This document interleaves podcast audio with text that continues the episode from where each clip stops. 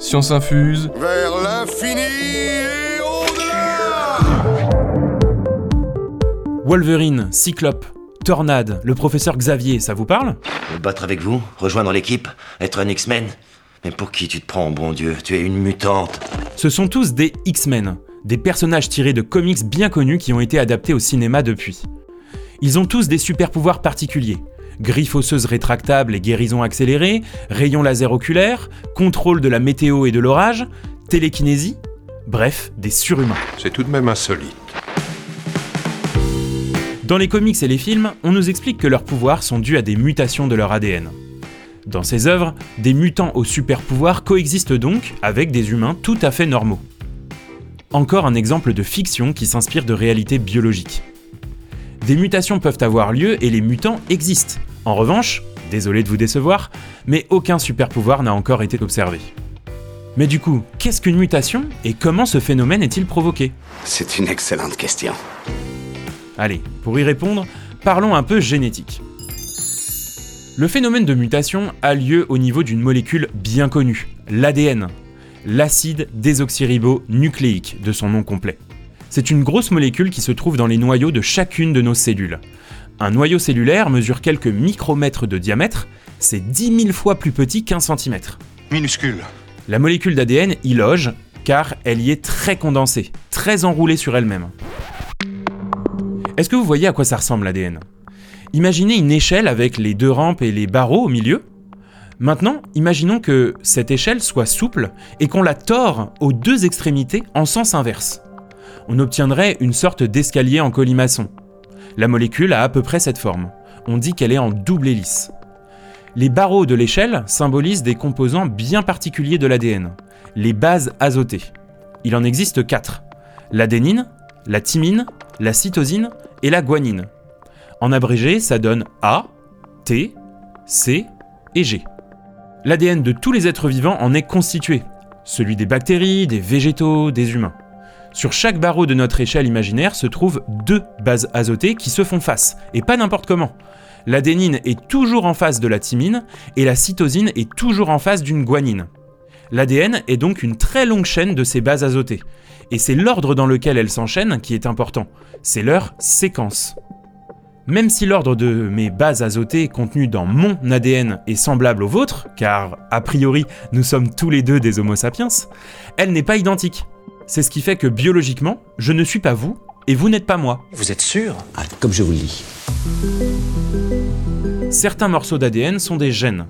Ce sont ces séquences particulières qui codent pour nos caractères. Par exemple, il y a un gène dans notre ADN qui peut permettre de synthétiser la lactase, une protéine qui permet la digestion du lactose, le sucre du lait. Ce sont nos gènes qui, en grande partie, font de nous ce que nous sommes. C'est pourquoi on peut dire que l'ADN est le plan d'architecture de notre corps, le support de l'information génétique. Et ça, c'est une chaîne ADN humaine normale, d'accord? Vous, moi, le premier venu. Ça y est, vous avez la molécule d'ADN en tête, une double hélice composée d'un long enchaînement d'une multitude de G, de A, de T et de C Et bien maintenant, imaginons qu'une base azotée soit remplacée par une autre, qu'accidentellement un T soit remplacé par un G. C'est une substitution. Et bien ça, c'est une mutation car la séquence de bases azotées s'en trouve modifiée. Une mutation, ça peut aussi être la perte d'une base azotée. C'est ce qu'on appelle une délétion, quand par exemple un T est supprimé de la séquence. A l'inverse, une base azotée peut s'ajouter à une séquence existante. Un C qui s'insère entre deux bases par exemple. Même si on arrive à provoquer ce genre de mutation en laboratoire, ce phénomène a lieu aléatoirement dans la nature. Le hasard Le hasard, Déjà- cher monsieur Rémy, a ceci d'extraordinaire, c'est qu'il est naturel. Bon, et alors, qu'est-ce que ça provoque d'avoir un C à la place d'un A au milieu d'une gigantesque séquence de bases azotées? C'est grave? Eh bien, ça peut l'être.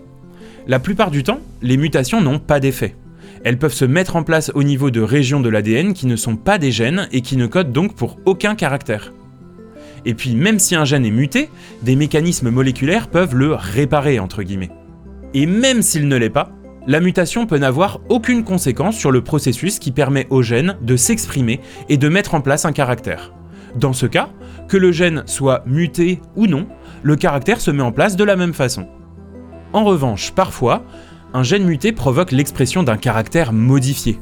Par exemple, la substitution d'une adénine par une thymine à un endroit bien particulier du gène codant la structure de l'hémoglobine provoque la formation de globules rouges en forme de croissant au lieu de disque. Le problème, c'est que ces globules rouges en forme de croissant circulent moins bien dans les petits vaisseaux sanguins et qu'ils véhiculent nettement moins bien le dioxygène dans le sang, entraînant des difficultés respiratoires et des douleurs chez les personnes qui possèdent cette mutation. C'est la maladie que l'on appelle la drépanocytose ou l'anémie falciforme. Vous voyez, parfois, une mutation de l'ADN à un endroit précis provoque une réaction en chaîne qui peut entraîner des conséquences négatives sur la survie de l'individu qui la possède. L'inverse existe également une mutation peut favoriser la survie d'un individu. En 1977, une sécheresse a frappé l'archipel des Galapagos. Certains oiseaux de la famille des passereaux, que l'on appelle les pinsons de Darwin, possédaient un ensemble de mutations leur procurant un bec plus grand que les autres pinsons non mutés. Ce caractère leur a permis de mieux se nourrir, car les grosses graines étaient plus abondantes que les petites durant cette période de sécheresse. Ils ont beaucoup de chance, oui. On est loin d'un super pouvoir à la X-Men, je vous l'accorde.